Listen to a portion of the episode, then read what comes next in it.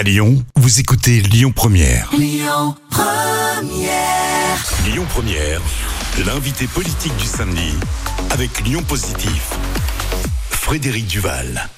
Bonjour à toutes et à tous, je suis heureux de vous retrouver pour cette nouvelle émission, l'invité politique le samedi de 11h à midi. On va partir dans l'Est lyonnais. Et c'est vrai que c'est un peu plus rare, mais il y a l'Ouest et l'Est. Avec vous, Daniel Valero, bonjour. Bonjour. Vous êtes le maire de Genasse, Oui. notamment, puisque vous avez un certain nombre d'autres casquettes. Vous êtes à, à, à l'Interco, vous êtes aussi au Conseil départemental du Rhône.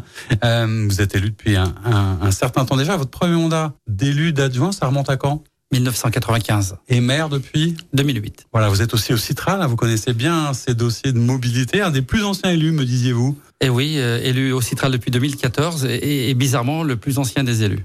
Comme quoi, voilà. Alors on va parler de, de plein de choses. hein. Vous connaissez un petit peu le principe de l'émission. On va découvrir votre commune. On va parler aussi euh, de l'aéroport qui est pas loin. On va parler de transition. On va parler de politique, euh, etc. Mais on va aussi euh, commencer comme à chaque fois par une actualité qui est pas, on va dire, hein, on va pas se mentir, une actualité très joyeuse en ce moment. Euh, on peut dire que le monde va pas forcément bien. Et il y a euh, un impact. Et on a tous été euh, concernés. On s'est senti concernés. Et vous, en tant que maire, je vais dire au premier chef par les incidents dramatiques qui sont arrivés à Arras et le décès de, de ce professeur qu'on a Mm. enterré il y a quelques jours, Dominique Bernard. Euh, vous avez été amené, comme un certain nombre d'élus, à faire euh, une cérémonie, à faire une minute de silence. Comment est-ce que vous vous êtes senti et concerné et associé à ce tragique événement? Écoutez, euh, c'est quelque chose, comme j'ai annoncé à ma population, puisqu'on était presque 300 personnes, euh, c'est une manifestation que j'aurais bien aimé ne pas faire, mais qu'il a fallu faire parce que c'est un devoir. Et euh, il y avait beaucoup d'émotions dans mes mots. J'ai pas voulu faire un grand discours parce que ça servait à rien, mais symboliquement, j'avais demandé à la population de venir avec un livre.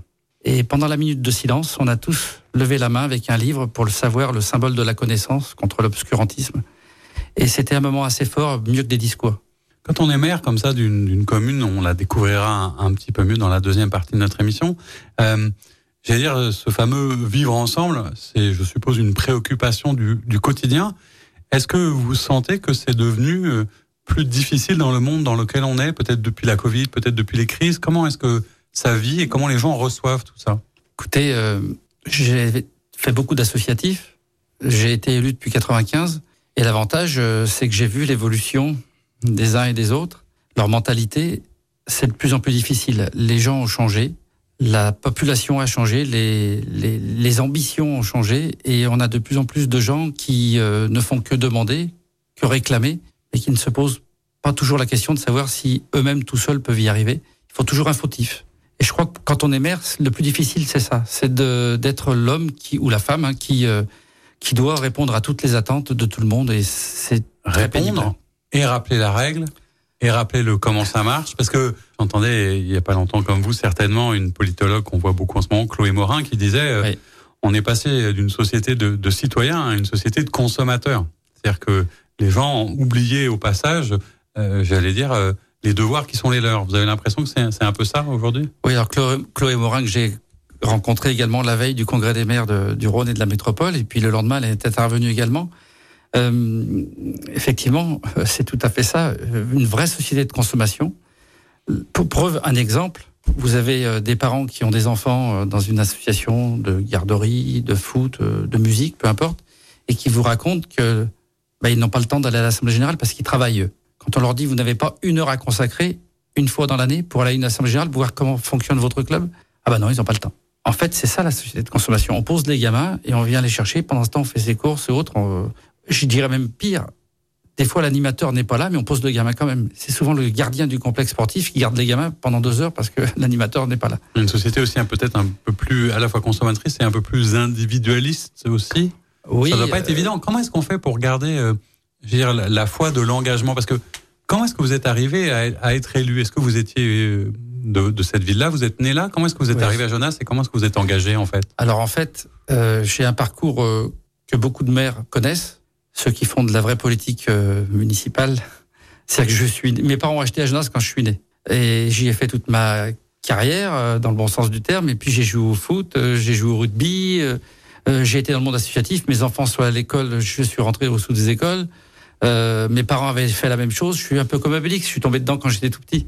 Et puis un jour, on est venu me chercher en 94 pour me dire euh, ça t'intéresserait de venir avec nous On fait une liste euh, et naturellement, euh, bah, c'est un parcours qui a continué. C'était comme Mais- un prolongement de, de votre engagement et de votre attachement à la commune. C'était naturel en fait. Oui, mais moi, j'aime à dire que quand on est maire ou adjoint, mais quand on est maire ou quand on est président d'association, c'est le même combat.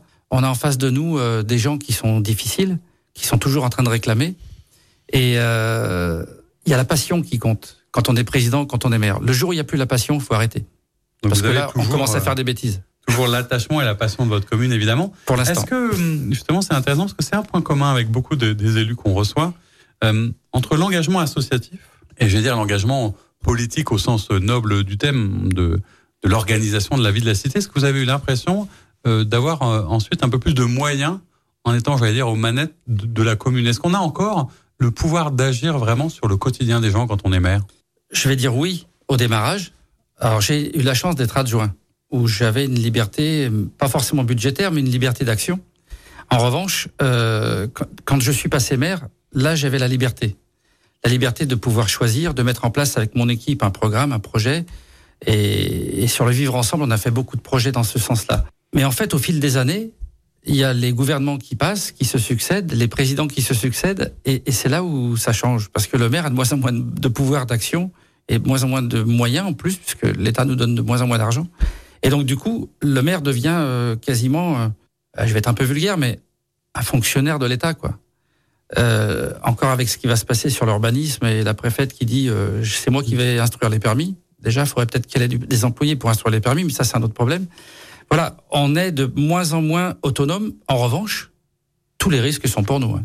Oui, c'est ça qu'il faut comprendre. C'est-à-dire que non seulement, euh, bah d'abord, il y, a- il y a un contexte budgétaire, économique qui est difficile. On vous a retiré la possibilité de lever l'impôt à travers euh, les impôts locaux, euh, sauf sur le, le foncier. Juste à ce sujet, Ouais.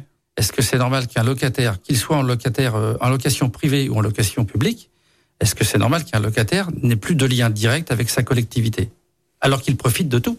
Ça, c'est quand même quelque chose qu'on m'a pas expliqué comme il faut, alors que j'ai pas compris. Et c'était censé normalement être compensé à l'euro près. C'est pas forcément le cas? Alors c'est compensé, parce qu'il faut aussi dire ce qui lui appartient, c'est compensé. Alors à l'euro près, j'en sais rien, mais les calculs sont tellement alambiqués, mais c'est compensé.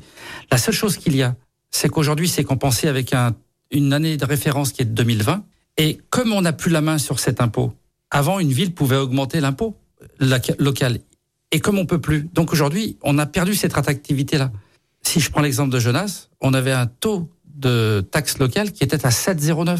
C'est ce que je disais, c'est aussi faire du social avec un taux d'imposition à 7,09. C'était pas un taux d'imposition à 15 ou à 20 comme dans d'autres communes. Et Peut-être Parce euh, que les bases étaient aussi assez importantes eu égard au prix du foncier chez vous, peut-être. alors les bases sont telles qu'elles sont, mais en tous les cas, les bases, c'est pas nous qui les augmentons, c'est l'État. D'ailleurs, quand le président de la République dit en pleine interview télévisée qu'il euh, il a pas augmenté les impôts, euh, c'est pas vrai. À Jonas, si je prends toujours l'exemple de Jonas, les- le taux d'imposition a augmenté de 7, vir- les bases ont augmenté de 7,1%, mais le taux de la ville est toujours le même. Depuis l'an 2000, on n'a pas augmenté les impôts, nous. Mais les impôts augmentent quand même chaque année. Oui. Parce que ce sont les bases de l'État qui font augmenter les impôts, Voilà. mais c'est pas la ville. Et en même temps, il y a une inflation euh, qui est aussi euh, une inflation que vous subissez en tant que collectivité. C'est-à-dire que vous avez moins de marge de manœuvre. Et j'allais dire peut-être de plus en plus de choses à faire. hein. On, en parle aussi souvent. Les élus nous, en- nous racontent ça. Il y a de plus en plus peut-être de, choses, de normes, de réglementations, euh, de mesures à prendre qui compliquent votre quotidien pour euh, gérer des priorités par rapport à vos projets, en fait. En fait, on est comme le, commun des mortels. On a les mêmes augmentations, les charges électriques et autres. On a, subi de plein fouet comme tout le monde. Nous, Jonas, on a été aidés par personne. Donc, il faut à tout prix qu'on s'en inquiète et faire des travaux qui vont bien. Euh, L'idée, c'est que il faudrait que l'État arrête de changer les règles en cours du jeu. C'est-à-dire que en 2020, 21, 22, il y a des élections. Vous êtes élu sur un programme. Derrière, vous pouvez plus exécuter votre programme puisque les règles du jeu ont changé en cours de route. Et là, comment on fait? Et comment on explique ça à la population? Alors, comment vous l'avez expliqué, du coup? Alors, euh, moi, j'en suis à 188 réunions publiques, hein, donc ça ne m'effraie pas. Et au contraire, je crois que j'ai des, comme je dis, je suis comme oblique, j'ai été piqué à la, depuis ma plus jeune enfance, donc c'est c'est pas un souci. Encore faut-il que les gens aient envie de comprendre quand on l'explique, quand on l'écrit. Euh, L'information, il faut aller la chercher aussi. Hein, elle, tombe pas tout, tout cru. Donc, du, coup, l'idée, c'est de d'essayer d'expliquer, d'avoir des magazines municipaux qui l'expliquent également et autres. Mais encore faut-il que les gens les lisent. Ouais, La pédagogie, c'est quand même un élément important de, de votre quotidien, justement pour parler euh, de tous les projets qui sont les vôtres euh, dans la ville. Et c'est ce qu'on va regarder ensemble dans une deuxième partie de notre émission. À tout de suite. On se retrouve pour la deuxième partie de notre émission L'invité politique le samedi de 11h à midi. Toujours avec vous, Daniel Valero, toujours dans l'Est lyonnais, toujours à Jonas. Toujours. Vous parlez de, de votre attachement euh, à cette commune et à ce parcours euh, qui vous a amené à devenir maire. Euh, on parlait aussi de l'importance des réunions publiques. Le, le terrain, c'est vraiment ce qui fait la spécificité de, de l'engagement politique local aujourd'hui? Pour tous les élus, je ne sais pas, mais pour moi, oui. J'ai toujours été au contact du public euh, par euh, le sport, par mon métier de la banque, euh, par mon activité dans le monde associatif, associatif pardon. Et donc du coup, euh, vous savez pas trop faire autrement. C'est naturel. avant de travailler dans la banque, j'ai vendu du poisson sur les marchés. Enfin, j'ai toujours été dans un contact proche des gens, et je crois que ça se sent et ça se voit. D'ailleurs, on le voit bien quand un élu se force pour aller quelque part ou quand il ne se force pas. Ce qui explique aussi peut-être, on ne l'a pas dit, mais c'est vrai que c'est suffisamment rare pour être signalé. Vous avez été élu euh, je crois, au premier tour avec plus de 70% des voix, ce qui, ce qui montre peut-être aussi que les gens euh, se retrouvent dans ce que vous leur proposez. Oui, c'est une satisfaction, je, suppose. J'ose, j'ose l'espérer euh, qu'ils se retrouvent dans ce qu'on dit, mais euh, le succès n'est qu'éphémère, hein, donc et ça nous engage. 70%, ça nous engage plus que 51%. Donc euh, il faut être à la hauteur. Et d'ailleurs, j'ai déjà dit à mes élus, pour ceux qui voudraient se représenter, euh, le moment venu, euh, si vous êtes élu au premier tour avec 55%, ça sera très bien déjà. Alors, on va partir, je le disais, à la découverte de votre commune. Comment vous en parlerez à quelqu'un qui la connaît pas? Comment on la décrit, Jonas? À part que, évidemment, c'est la plus belle ville du monde. À tous les mariages, je dis que vous bienvenue dans la plus belle ville de l'Est lyonnais, de la France et du monde. Euh, non, Genasse, c'est une ville euh, qui a une particularité, mais comme celles qui sont euh, au nord et, au sud, on faisait partie de, l'Isère avant, avant que l'aéroport arrive. Et donc, on faisait partie du territoire du Nord-Isère. Et Genasse, pour les Lyonnais d'origine, c'était la campagne et personne ne voulait venir habiter à Genasse tellement c'était la campagne. Et pourtant, on est à 15-20 km du centre de Lyon. Et puis, Genasse a évolué. Moi, je trouve qu'on a une ville qui est un joli partage d'un de, territoire hyper intéressant. C'est-à-dire qu'on est à la frontière de la métropole. Euh, N'en déplaise à Monsieur Mercier et Monsieur Colomb qui me demandaient d'être dans la métropole et j'ai dit non en 2014. Mais à la frontière entre la métropole et l'aéroport et la gare Saint-Exupéry, c'est chez nous qu'il y a le plus d'agriculteurs dans l'Est lyonnais. J'ai mis plus de 40% des terres en PENAP, zone naturelle agricole et protégée en 2010 quand je suis arrivé. Euh, c'est une euh, zone industrielle mi-pleine avec Chassieux et le nord de Saint-Priest, c'est la deuxième zone industrielle de France. Donc on peut, on a de l'emploi et j'ai fait un choix très fort en arrivant, c'est que j'ai refusé toutes les installations des grandes surfaces. Donc on a un commerce de proximité, très important. On a juste accordé un agrandissement du petit Carrefour Market euh, qui est passé de 600 à 1000 mètres carrés, en sachant que ce Carrefour Market fait partie de l'association des commerçants. Ouais, ça c'est important de, de garder. Ah ouais à la fois une identité Est-ce que vous êtes de, de ces maires qui souhaitent, euh, euh, comment dirais-je, garder leur identité, éviter peut-être de grandir trop vite? Parce qu'il y a quoi? Il y a 12, 13 000 habitants aujourd'hui? 13 445. Et vous, vous l'évoquiez quand on, on, parlait et on préparait ensemble cette émission, c'est un territoire qui attire de plus en plus de monde. Est-ce que c'est facile à gérer? Parce qu'il y a derrière des questions sur le foncier, euh, il, y a, le problème des terres agricoles, il y a la question hein, qui a, a, fait débat beaucoup en Auvergne-Rhône-Alpes du ZAN, le fameux zéro artificialisation nette. Comment est-ce qu'on protège les terres? Comment est-ce qu'on construit? Est-ce qu'on a assez de logements? Comment on gère cette espèce de contradiction entre je suis une terre et un territoire attractif et en même temps je veux garder mon identité? Alors c'est un sujet qui n'est pas simple à traiter, euh, mais l'avantage c'est que quand on a des idées, on n'y déroge pas. Donc, euh, depuis 2008, je dis à qui veut l'entendre que Jonas sera amené à grandir, à grossir, mais de façon harmonieuse. Et donc, on n'est pas là pour prendre 10 000 habitants en trois ans, ça sert à rien. Et on ne pourra pas les accueillir. Dans le PLU qu'on a voté en 2018-2019, le plan, local, d'urbanisme, le plan local d'urbanisme, euh, on a une, un horizon d'habitants sur la ville entre 16, alors c'est entre 16 et 16 500 ce qui veut dire que ça nous permet de monter régulièrement. On a environ entre 150, 160 nouveaux habitants chaque année, ce qui permet d'absorber dans de bonnes conditions ces nouveaux habitants. On n'a jamais eu pour prétention de devenir plus grande que les villes qui sont autour de nous. Et on leur laisse bien ce privilège et on n'a pas du tout envie. D'ailleurs, les gens qui viennent à Jonas viennent chercher un confort et une qualité de vie qu'ils ont fui dans les territoires voisins. Euh, voilà. Ça devient de plus en plus difficile de gérer cela c'est de plus en plus difficile Parce de que faire le prix accepter du tout ça. foncier à Lyon étant de plus en plus Oui, mais important, les gens s'éloignent de plus en plus du centre et vont donc y compris vers l'Est lyonnais, qui est un endroit où il y a encore de la place, entre guillemets. notre foncier est aussi cher qu'à Lyon. Donc les gens qui viennent chez nous, Ils cherchent autre chose. les coup. jeunes couples, par exemple, maintenant quand on cherche un appartement ou une maison, on fait sur Internet. hein. Mm. Et même quand on vient de Nantes ou de Paris, on regarde avant. Et les jeunes, les jeunes couples ou autres qui viennent chez nous, ils viennent parce qu'il y a une qualité de vie et parce qu'il y a des services en complément. Quand on a des crèches, quand on a des écoles, quand on a des centres de loisirs, euh, quand on a des équipements sportifs, euh, ils viennent chercher ça. Et ils font l'effort financier d'acheter un peu plus cher leur appartement ou leur maison, mais ils savent qu'ils seront dans des conditions qui seront plutôt favorables.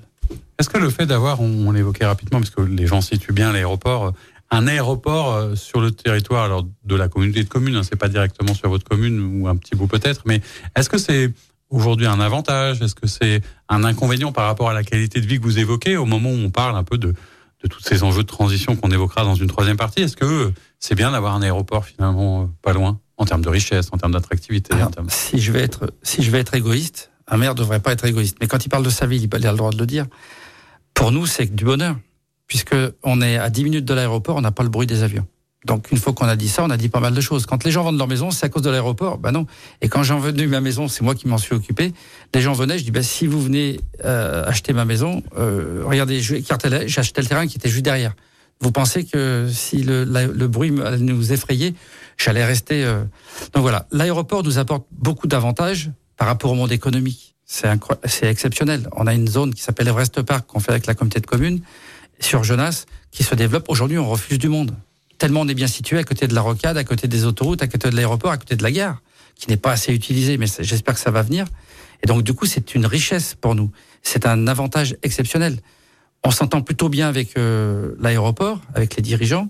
Et donc, du coup, on est en train de regarder en ce moment pour mettre en place des pistes cyclables qui permettraient d'aller de Pusignan à l'aéroport, de Genasse à l'aéroport. Ce qui, autrement dit, rendrait service aussi aux gens de mes yeux qui passeraient par Pusignan ou par Genasse pour aller à l'aéroport aussi. Donc voilà, on, a vraiment une chance pour nous de notre côté. Et euh, je pense que, surtout d'autant plus que l'on sait que la troisième et quatrième piste ne sont pas prêtes de se faire. Donc c'est plutôt intéressant de ce point de vue-là. Vous évoquiez tout à l'heure le fait que vous êtes euh, le territoire qui a le plus d'agriculteurs. Est-ce que là aussi c'est c'est une chance? On parle beaucoup aujourd'hui euh, euh, des ruralités, du développement euh, de la ville à la campagne, de tous ces néo-ruraux qui arrivent, etc. Et en même temps, dans les débats, c'est comment est-ce qu'on préserve un peu euh, l'agriculture Comment est-ce qu'on s'en sert? Est-ce que peut-être par exemple en termes de production, quand on parle circuit court, alimentation, est-ce qu'il y a des enjeux pour vous ou c'est un peu comme une utopie d'imaginer que c'est quelque chose de possible? Alors pour l'agriculture, c'est vrai que j'ai une chance extraordinaire. C'est comme je bossais avant au Crédit Agricole, donc je les connais tous euh, de près ou de loin, et qu'on peut avoir un langage sincère et, et, et, et- intéressant. Il y a plusieurs lectures, plusieurs langages. Si j'écoute euh, les nouveaux, nouveaux, nouveaux, nos nouveaux voisins pardon, qui sont dans la métropole, l'agriculture maraîchère, euh, pas maraîchère, pardon, céréalière, comme ça se passe sur Genasse à, à, soix- à 80-90%, c'est pas bon. C'est pas bon pour la planète, c'est pas bon pour le réchauffement climatique et compagnie. Mais il faut quand même qu'on cultive du maïs, du blé et autres, parce que sinon, de quoi on va manger? Ou alors, on va faire, on va reporter le réchauffement climatique dans d'autres régions. Donc, euh, euh, on en a quelques-uns qui commencent à faire du maraîchage ou autre, mais on n'a pas non plus les terres idéales pour ça. On n'est pas sur les plateaux de Caluire ici. Donc, euh, il faut aussi s'adapter, il faut accompagner. Et, euh, et c'est ce qu'on fait, puisque naturellement, tous les trois mois, je reçois les agriculteurs dans mon bureau. Et on en discute et on voit comment on peut évoluer en face. Alors quand on est maire d'une commune euh, comme la vôtre depuis un certain temps déjà, euh, qu'est-ce qu'on a euh, Vous parliez de votre plan de mandat, hein, vous avez été élu sur un plan de mandat. C'est quoi la, la priorité de développement? C'est quoi les, les grands projets qui étaient importants pour vous euh, Là, vous allez bientôt faire un bilan de mi-mandat, je suppose. Euh, Ouais. Qu'est-ce qu'il y a d'important à raconter sur votre commune en termes de projets qui vous tient à cœur? C'est toujours la question piège parce que tous les projets me tiennent à cœur. Donc euh, c'est difficile, mais on a déjà euh, passé trois ans. On a, on est pile poil dans le plan de mandat, c'est-à-dire qu'on a respecté nos engagements. Mais il y a plusieurs enjeux qui sont différents. Il y a des enjeux qui sont déjà importants, c'est-à-dire euh, on s'est mis depuis 2008 à faire des travaux qui sont pharaoniques et qui coûtent très cher, mais que personne voit. C'est-à-dire qu'on on sépare les réseaux euh, unitaires, c'est-à-dire qu'on met l'eau pluviale d'un côté et le- le- l'eau usée de l'autre. Et ça, c'est aussi bon pour la planète. Mais personne n'en parle et ça coûte très cher. On a attaqué là, on attaque en ce moment euh, le changement de tous les candélabres. Euh, et on passe tout en LED avec des modems qui nous permettront de choisir demain si on y a 50% de la puissance ou si on met un radar qui allumera le candélabre que quand on passe devant. Ça, veut dire que dans votre gestion, par exemple, si j'entends bien, c'est à la fois un moyen de, de faire face à, à, la forte inflation, au coût de, de ah, l'énergie, mais aussi peut-être d'anticiper hein, les, les, questions de transition énergétique. Vous n'avez pas attendu bah, les écologistes pour devenir écolo? Bah écoutez, je vais peut-être vous dire une chose qui va peut-être vous surprendre ou pas, mais euh, Jonas, euh, avant que j'arrive, c'était Jonas la vie, ce qui était très bien. Hein. Aujourd'hui, en 2008, dès que je suis arrivé, j'ai transformé le logo de la ville en Jonas la ville nature. Et effectivement, j'ai pas attendu que certains gouvernements ou certains voisins de la métropole arrivent pour nous appeler Jonas la ville nature. Donc on a des gros programmes de replantation. Ma rue principale, il y avait un platane qui était mort. J'ai planté 56 érables à la place. Voilà. Donc on est dans cette phase-là où on va plus loin. On a un projet, on a trois projets qui nous restent très importants. On a le projet d'un aménagement du quartier de Vuret, un petit quartier qui est une centralité qui est euh, au, sud de Genasse. Euh, dans le dernier mandat, on a acheté tous les terrains. Et maintenant, on a fait les réunions publiques. On en a fait la deuxième il, y a, il y a 10 jours, 15 jours, je sais plus. Et puis, euh, on est en train de travailler avec le Pacte du Rhône, qui nous sert d'aménageur foncier, pour créer une petite centralité comme on a sur Jonas et comme on a sur un autre quartier qui s'appelle Azieux. Donc ça, c'est une promesse et on y est, on y travaille. On travaille aussi le rapprochement du groupe scolaire Joanie Colomb. On a la maternelle d'un côté, l'école euh, primaire de l'autre. Donc euh, séparé par une départementale. Donc c'est un projet euh, assez intéressant qui va coûter aux alentours de 12 millions d'euros. Donc c'est pas neutre. Et puis on a un projet très important, c'est ce qui s'appelle la zone du fort. Oui. Ou euh... qui, est, un sujet un peu parfois polémique d'ailleurs. Oui, oui, oui, Racontez-nous un peu l'histoire du, du, fort de ah, Je vais vous raconter, mais je vais essayer d'être bref parce que sinon je n'aurai pas trois heures. Mais euh, l'histoire du fort, c'est quoi? C'est un fort. Euh, pourquoi le fort? Parce que c'était un fort qui existait à l'époque et qui avait été tenu euh, pendant la guerre 39-45 par. Ça fait partie de la chaîne des forts qu'on nomme à Bron et autres, hein, et euh, qui étaient les avant-postes pour défendre Lyon. Et donc ce fort, les Français l'ont tenu Ensuite, les Allemands sont arrivés et bah, quand il a fallu partir, ils ont fait exploser le fort. Et en faisant exploser le fort, eh bien, toutes les munitions n'ont pas explosé. Et donc, du coup, dans le fort, il y a des bombes, des obus, des grenades et quelques munitions qui sont encore en bas, dans les soutes, là, je sais plus comment on appelle ça, qui, euh, bah, qui restent et qui, comme rendre la zone du coup impraticable. comme les cailloux quand vous faites votre pelouse, remontent régulièrement à la surface. Et un jour, j'ai voulu faire un terrain de bicross là-bas. Et le gars est venu me voir l'après-midi dans mon bureau, dire, vous ferez pas de terrain de bicross, monsieur le maire, là-bas? Et il m'a apporté un panier avec des bombes et des obus. C'était normal pour lui, pas vraiment normal pour moi. Je voulais savoir s'il voulait pas me, me, couper la gorge, mais et donc du coup, euh, on... il y avait d'autres municipalités avant moi qui avaient dit, bah il faudrait qu'on fasse parce que ce fort, il est juste à côté d'un collège, mais un collège qui est dans un cul-de-sac. C'est-à-dire que vous avez presque 900 collégiens qui rentrent dans une rue mais qui débouchent sur rien. Donc les municipalités avant moi avaient pour objet en, projet, pardon, d'aménager un peu, d'aménager un peu et de passer, à, 8 hectares, hein, de passer à travers ce fort et de faire une route qui permettait de le désenclaver et de construire des logements qui, qui allaient bien. Mais il ne traitait pas la partie des pollutions. Et donc, euh, quand j'ai découvert en 2010 que les bombes remontaient à la surface parce que personne ne me l'avait dit, j'ai dit mais qu'est-ce qu'on fait? Et donc on a essayé de travailler un projet.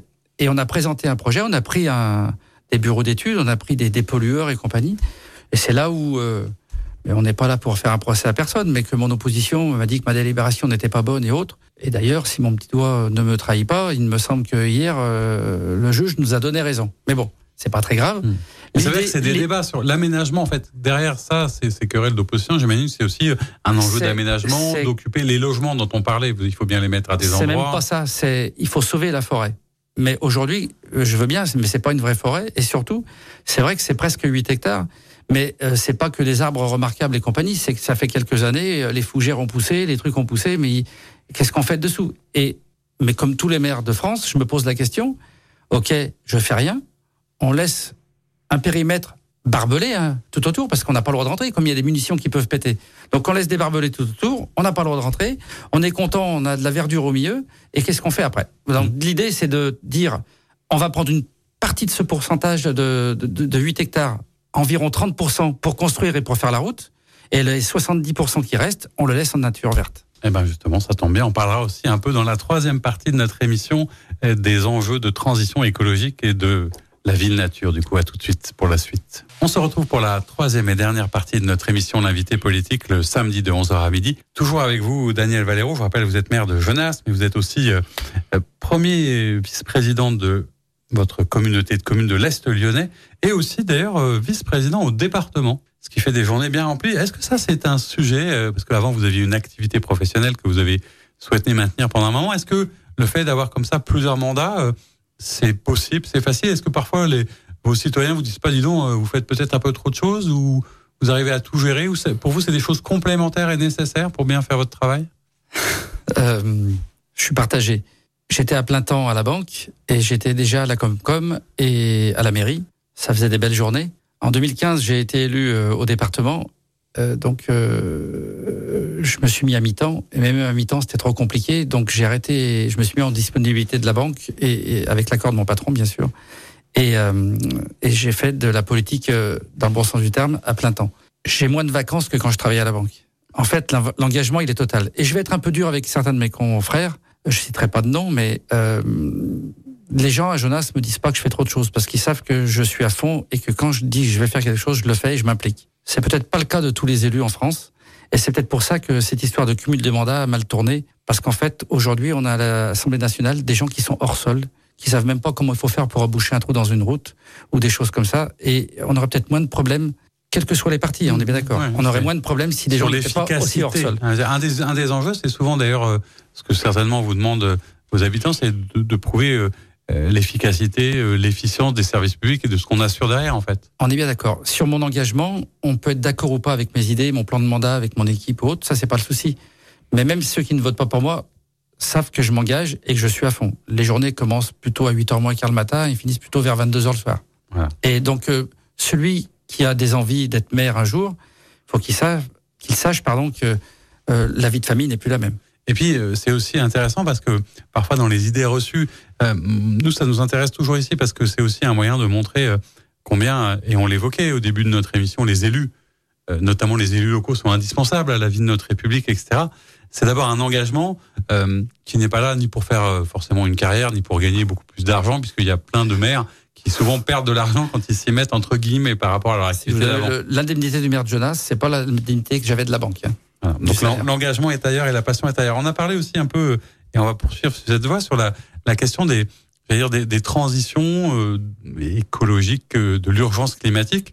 Est-ce que, euh, j'ai bien compris que vous vous étiez emparé de ces sujets, est-ce qu'aujourd'hui vous sentez une demande de vos habitants? Est-ce que c'est un vrai sujet? Est-ce qu'il faut aller plus vite? Euh, Ou est-ce que quelque part, ce qu'on entend au niveau national ne se reproduit pas euh, localement? Je suis un peu partagé dans, dans cette question parce que euh, la population dans son ensemble a bien compris, comme les élus d'ailleurs, qu'il fallait faire euh, des choses et qu'il fallait avancer dans le bon sens du terme, sans être des ayatollahs de, de, de, de l'économie ou, ou de la verdure. Mais euh, je suis toujours surpris par des nouveaux habitants qui arrivent à Jonas, euh, ils viennent, c'est un vrai choix, puisque c'est mieux qu'ailleurs, et ils, ils, payent plus cher. Et alors que c'est mieux qu'ailleurs et qu'ils ont fait un vrai choix, euh, même pas un an après leur arrivée, ils disent que c'est pas bien. Donc là, je me demande ce qu'ils auraient dit s'ils étaient allés dans une autre ville qui était encore moins bien. Ils imaginaient quelque chose d'autre. C'est un peu non, ce qui arrive dans les parce qu'on va pas assez vite, ou ouais. peut-être que voilà. Donc euh, ou le, le, le, nouveau qui habite à côté d'un champ et qui se plaint parce que le dimanche l'agriculteur moissonne. Mais oui, mais si le lundi il pleut, il est obligé de moissonner le dimanche. Il n'y a pas de jour férié pour l'agriculteur. Et le coq chante. Vous avez des coqs qui on chantent. On a des coqs, on a des vaches qui voilà qui appellent un peu de mouche. On a des encore ces, ces choses-là. Et je suis leur premier défenseur. Vous êtes, un, on a compris, un défenseur de la nature et, et, et vous travaillez sur, sur, toutes ces questions qui sont on importantes. A, on, sur la nature, on a des nouveaux projets euh, qui arrivent et notamment, euh, on a racheté quelques terrains puisqu'on ne fait pas que vendre, on achète aussi et on a un projet de, de planter euh, une vraie forêt dense et un peu moins dense dans certains quartiers de Jonas ou sur les périphéries. Donc c'est en train de se mettre en place. Je pense que l'année 2024 sera intéressante à ce niveau-là. Est-ce que vous comprenez les, les enjeux qu'il y a autour de, de ces questions? Parce qu'on on est souvent soit avec des gens qui sont dans, dans une forme d'éco-anxiété, c'est-à-dire qui sont très très anxieux, l'avenir du monde, etc. Et d'autres qui, qui, à l'inverse, et il y en a de plus en plus, moi, ce qui m'étonne, je l'avoue, de gens un peu climato-sceptiques qui imaginent que tout ça n'est pas lié à l'activité humaine. Est-ce que c'est aussi parfois le rôle d'un maire que de rappeler la pédagogie? On rappelait tout à l'heure que rappeler la règle, rappeler la norme, c'est pas toujours facile. Est-ce que vous avez aussi une responsabilité quelque part dans euh, la pédagogie sur ces questions pour ne pas céder à une forme de démagogie justement sur ces questions Il y a du travail. J'aimerais bien être ni l'un ni l'autre, être au milieu des deux, euh, parce que je pense qu'en France, on va trop vite. On va beaucoup trop vite. Lausanne, c'est un problème. Alors Lausanne, pour rappel, hein, c'est le zéro artificialisation nette, des, sols. C'est-à-dire qu'aujourd'hui, pour protéger notamment les terres agricoles ou le foncier, hmm. pour aller dans le sens de la sobriété, on ne peut plus construire sauf on a donné un hectare aux communes pour faire un peu ce qu'ils voulaient, mais bon. Alors c'est un peu mieux que ça, c'est que les, on tient compte des dix dernières années et de la consommation. On peut prendre 50% de cette consommation-là. Et puis, euh, pour l'année jusqu'à 2040, ça sera zéro. Ce qui est d'ailleurs pas très très juste, parce qu'un certain nombre de maires qui ont beaucoup profité, qui ont beaucoup soit profité ou, encore plus, et d'autres qui ont été déjà très sérieux n'ont presque plus rien. Mais bref, c'est la question de l'utilisation quand même des terres et des ressources quelque part. Euh. Ça, on peut pas le contester.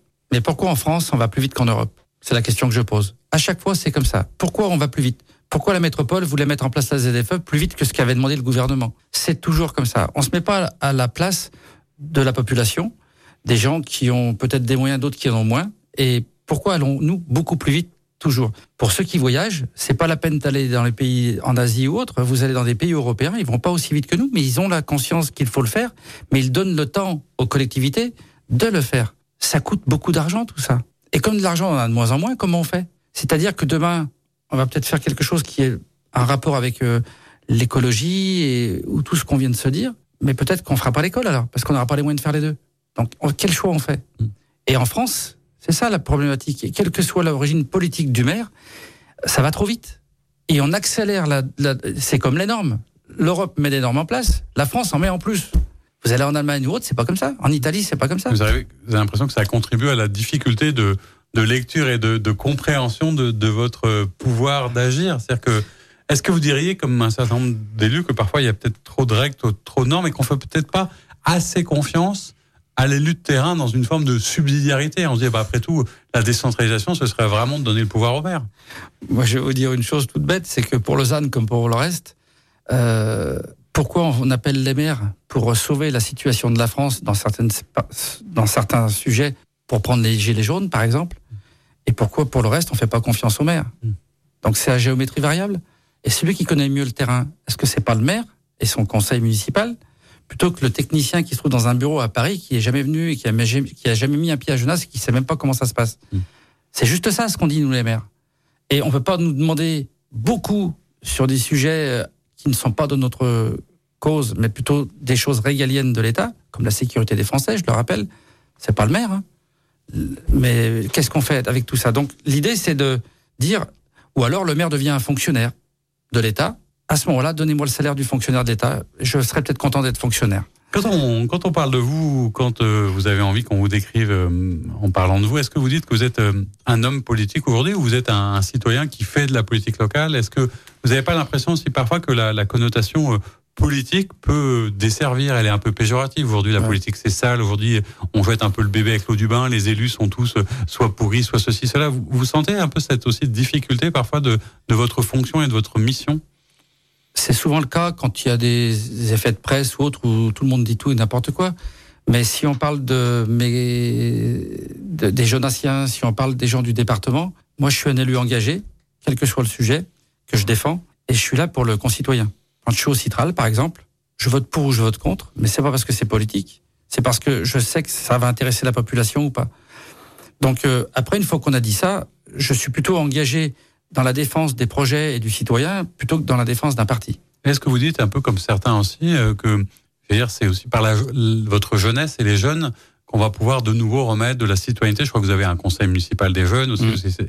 Ça, vous croyez aussi à cette euh, puissance des générations futures dans une nouvelle manière de faire? Conseil municipal des jeunes, dont j'en suis fier, puisque j'étais adjoint au sport, animation et jeunesse quand on l'a créé, et il a existé sans être interrompu une seule fois, une année ou deux. C'est rare parce que ça n'existe pas beaucoup dans la région lyonnaise. Euh, on espère, en tous les cas, qu'avec ces jeunes, dans le conseil municipal des jeunes, mais également dans le service jeunesse, on a fait des passeports solidaires, on a fait tout un tas de choses. Euh, on espère que ces jeunes-là prennent conscience que, mais il y a du boulot. Hein. On a refait le parking de la mairie, on a mis des poubelles partout, et le, matin, quand on arrive à la mairie, il y a des déchets partout. Vous savez ce que je fais maintenant Le soir, quand je pars à 22h, je vois des jeunes sur le parking, je dis, mais vous êtes bien là, je ne vous mets pas dehors. Mais demain matin, s'il vous plaît, mettez tout à la poubelle. Quand je reviens, comme ça, ce sera propre. Oui, monsieur le maire. Et le matin, ça a marché plus ou moins, ça dépendait. Vous savez ce qu'on me dit? Mais nous, on est parti à 23h, mais c'est pas nous qui sommes venus après. Alors, vous faites euh, euh, de la politique sans faire de la politique. Vous êtes néanmoins engagé, je crois, depuis peu, euh, depuis deux ans, je crois, au parti Horizon, qui est le parti d'Edouard Philippe. Je crois qu'il était, il y a quelques jours, à Lyon. Il a invité un certain nombre d'élus, je crois, de la métropole d'ailleurs. Et bien que n'étant pas dans la métropole, vous y êtes allé, c'est ça? Comment, bah, comment il va, Édouard Philippe? J'ai été invité. Il fallait bien un témoignage de quelqu'un qui arrive du département. J'étais le seul. Euh, et en plus, je suis Horizon, donc c'était un peu plus justifié. Euh, Édouard Philippe va très bien, très très bien. C'est quelqu'un de raisonnable, de réfléchi, qui écoute et qui est venu à Lyon pour écouter justement. Après, il est venu voir ses sympathisants également. Euh... Mais là, il avait fait un, quelque chose d'assez intéressant. Je crois qu'il avait invité les, les élus et représentants de la métropole pour discuter un peu, y compris de la gouvernance. Hein. C'est un sujet dont on parle souvent. Est-ce qu'il faut faire changer ou pas la métropole? On a reçu là-dessus les parlementaires. Il a, il a un avis en tout cas, lui, là-dessus? Il a déjà un avis. Il dit qu'à Lyon, à Paris et à Marseille, c'est mal géré. C'est pas, c'est pas ça qu'il faut. En revanche, il est venu à Lyon pour écouter la réflexion des gens qui le vivent. Donc c'est vrai que moi j'étais le trublion parce que je le vis pas ou je le vis en voisin. Et euh, il a écouté toutes les personnes qui ont bien voulu prendre la parole, qui venaient d'horizons différents d'ailleurs. Il y avait vraiment des horizons complètement différents, c'est le cas de le dire. Mais en tous les cas, il a écouté tout le monde euh, et il a promis d'y travailler. Est-ce que vous avez le sentiment que c'est quelqu'un qui est déjà en train de se projeter ou se préparer à un avenir? Parce que on est dans une région qui est pas anodine. Hein. Ici, en Auvergne-Rhône-Alpes, tout le monde aura le souvenir que le président du conseil régional a aussi des velléités pour 2027. Est-ce que vous l'avez senti, euh, lui aussi, Edouard Philippe, prêt euh, pour ce Alors, pour l'instant, je crois que ni l'un ni l'autre n'ont fait de déclaration. La seule chose qu'il y a, c'est que Édouard Philippe a monté son parti et de façon à pouvoir réfléchir ensemble. Et l'avantage, c'est qu'il s'appuie sur les maires.